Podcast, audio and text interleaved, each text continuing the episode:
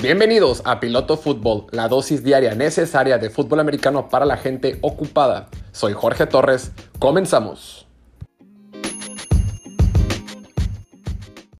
Hola a todos, bienvenidos a esta nueva edición de Piloto Fútbol Podcast.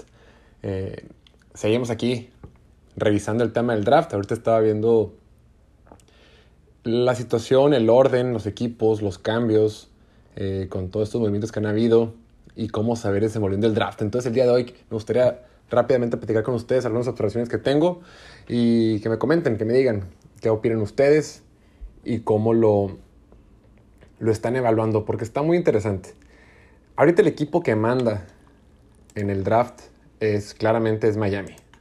Miami con todos los movimientos que ha tenido, eh, con los trades, básicamente después de decir, esas movidas que, le ganaron con claridad a Houston el año pasado, pues ahorita controlan prácticamente el draft. Miami tiene cuatro picks en el top 50. O sea, es una chulada. Qué envidia. Yo quisiera ser fanático de Miami para poder disfrutar el draft con cuatro picks en el top 50, más los que tienen adicionales el próximo año y demás. Entonces, yo soy Miami. Eh, Brian Flores, este ex coach de la de, de Patriots, ¿no? De esta, de esta mm, de la maquinaria de Bill Belichick que ha entrado a Miami eh, recientemente y ha hecho cosas importantes. El año pasado muchos no daban mucho por, eh, por este equipo y ahorita eh, parte como un favorito para pelear la división junto con Buffalo, ¿no? Ahorita Buffalo es claramente el, el que más probabilidad tiene de que la gane, pero bueno, ahí está Miami. Miami que se quedó muy cerca la temporada pasada de playoff por una por criterios de desempate, pues no pasaron. Pero bueno, Miami selecciona en el 6, selecciona en el 18, selecciona en el 36 y selecciona en el 50. Prácticamente, prácticamente tiene tres picks de primera ronda. Entonces, qué tranquilidad porque Miami ya tiene a su quarterback del futuro. Ya con los mensajes que han estado mandando, eh, con los trades que han hecho, con los comentarios del coach, ya definieron que Tua Tagovailoa es el quarterback del futuro.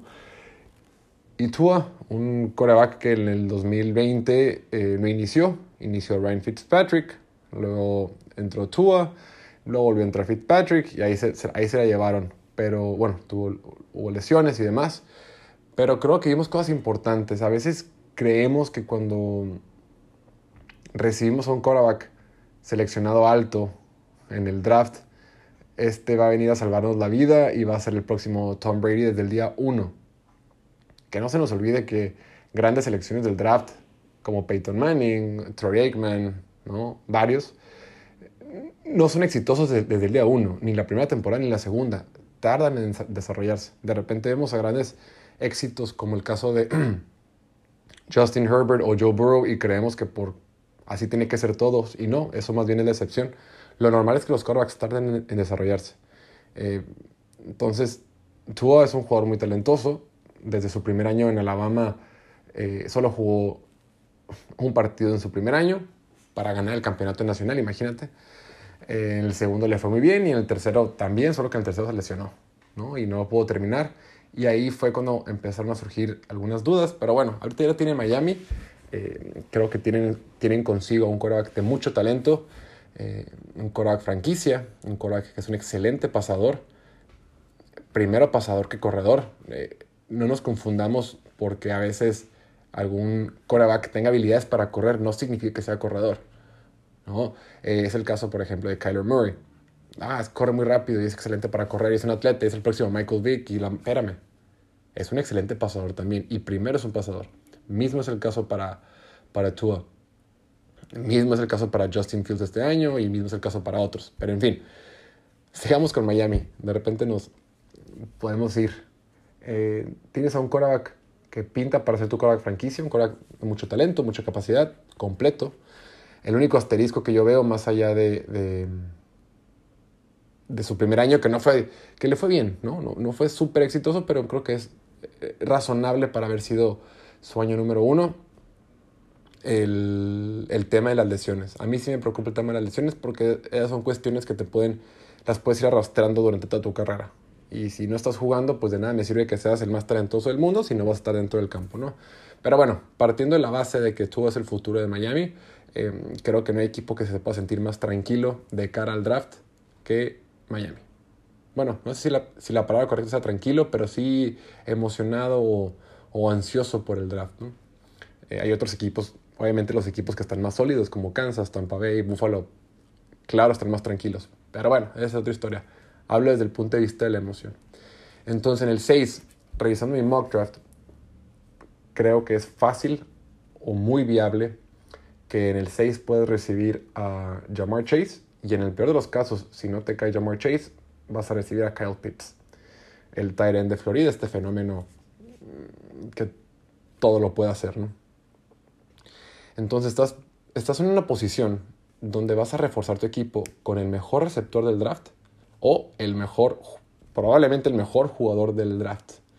Eh, y eso solamente va a sumar eh, armas, herramientas, va a proteger ¿no? al, al, a tu Tagovailoa. Entonces, si recibes en el 6 a Jamar Chase de LSU, el receptor, este, este jugador que no participó la temporada pasada, en 2020, pero pues no deja de ser eh, un fenómeno, ¿no?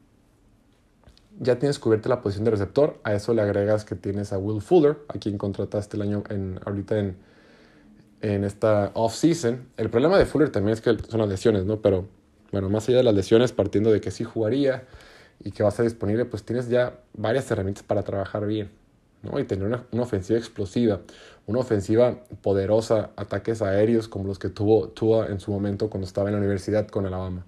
Entonces, eso es positivo por un lado. Por otro lado, vuelves a escoger en el 18. Entonces, a mí para el 18 me gustaría como...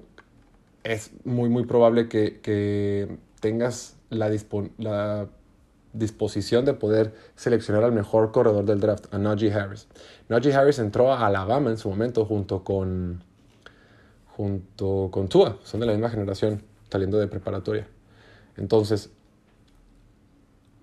imagínate esto, una línea ofensiva que está un poquito más sólida, eh, armas en la ofensiva aérea y eso le sumas a Najee, Harris, que es para mí claramente el mejor corredor de este draft. Es un corredor tremendamente completo.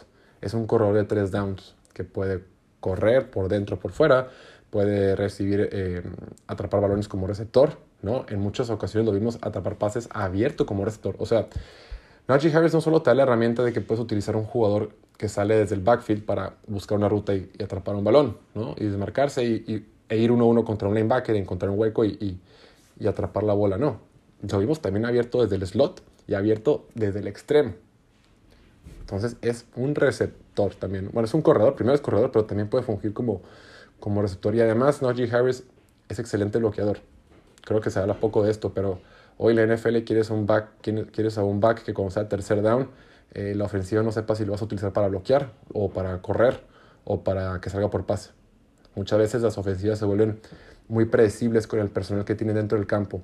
Si la defensiva detecta que, los jugadores que tienes dentro del campo son X y Y, X o Y, puede determinar o predecir qué vas a hacer. ¿no? Ah, siempre que entre el jugador fulano, eh, entra para bloquear, porque no sabe atrapar. No es el caso de Najee Harris, es un jugador completo, redondo, em, y creo que será excelente oportunidad, oportunidad seleccionarlo en el 18, porque Miami eh, no tiene que comerse el mundo en los primeros dos picks, le queda más.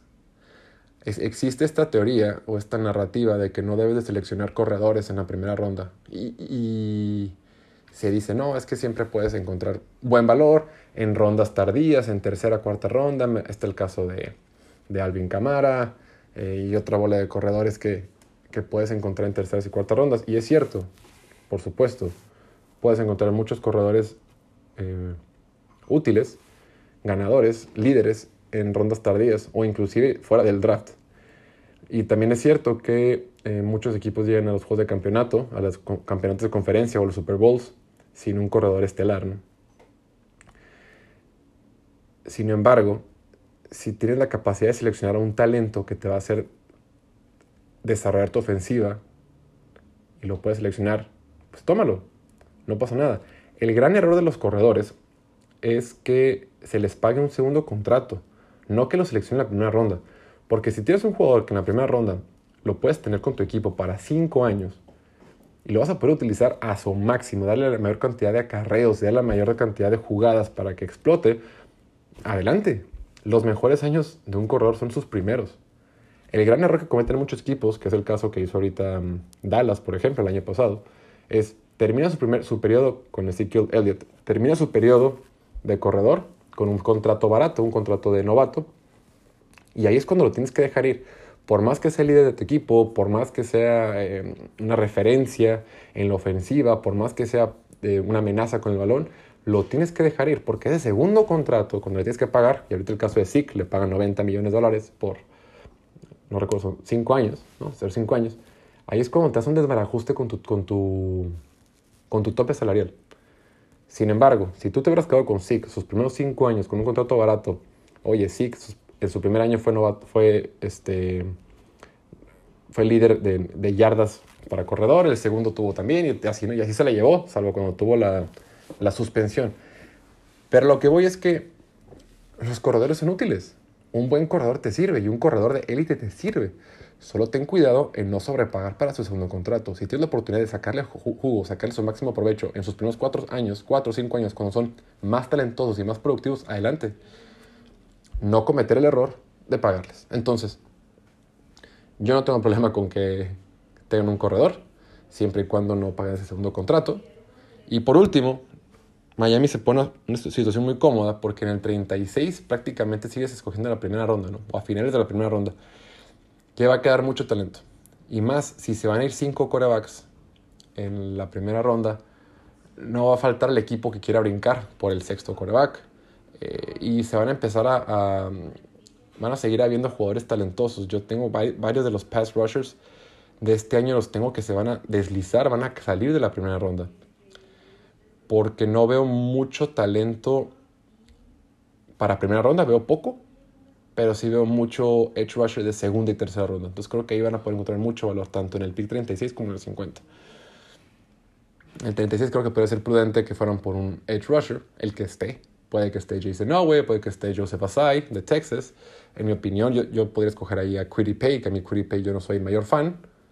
No soy el mayor fan de Quiddy Pay en la primera ronda, pero en el 36 se me haría fantástico. ¿No? Este, este edge rusher de, de Michigan. Entonces, hay opciones. Hay opciones y más allá en el 50 puedes buscar el, más línea defensiva, más línea ofensiva. Y, y hay talento. Entonces, si tú eres fanático de los Delfines de Miami, eh, disfruta el draft, te va a encantar. Júntate con tus amigos eh, Dolphins, échate una cerveza, disfruta el draft. Todo el draft van a hablar de ustedes, todo el draft se trata de Miami. Em, va a estar divertido. Es un buen día para ser un, un delfín de Miami. Y, y, pues nada, eso sería todo por hoy. Esa fue la, la reflexión del día de hoy. Eh, sean como Miami, sean como la, la directiva de Miami para que sus fanáticos se, diviertan en el draft, que es lo más divertido del año. Esto va a ser todo por, por mi parte. Eh, les agradezco su tiempo, como siempre. siempre suscríbanse. Eh, síganme en mis redes sociales, Instagram, Twitter y TikTok. Me encuentran como Piloto Fútbol. Eh, mandan un mensaje, un mensaje directo o comenten. A mí me encanta, como siempre les digo, me encanta cotorrear del tema que sea americano, de cualquier equipo. No tengo, por más que tenga mi equipo favorito, de todos me gusta. Cuídense mucho, que estén muy bien. Hasta mañana.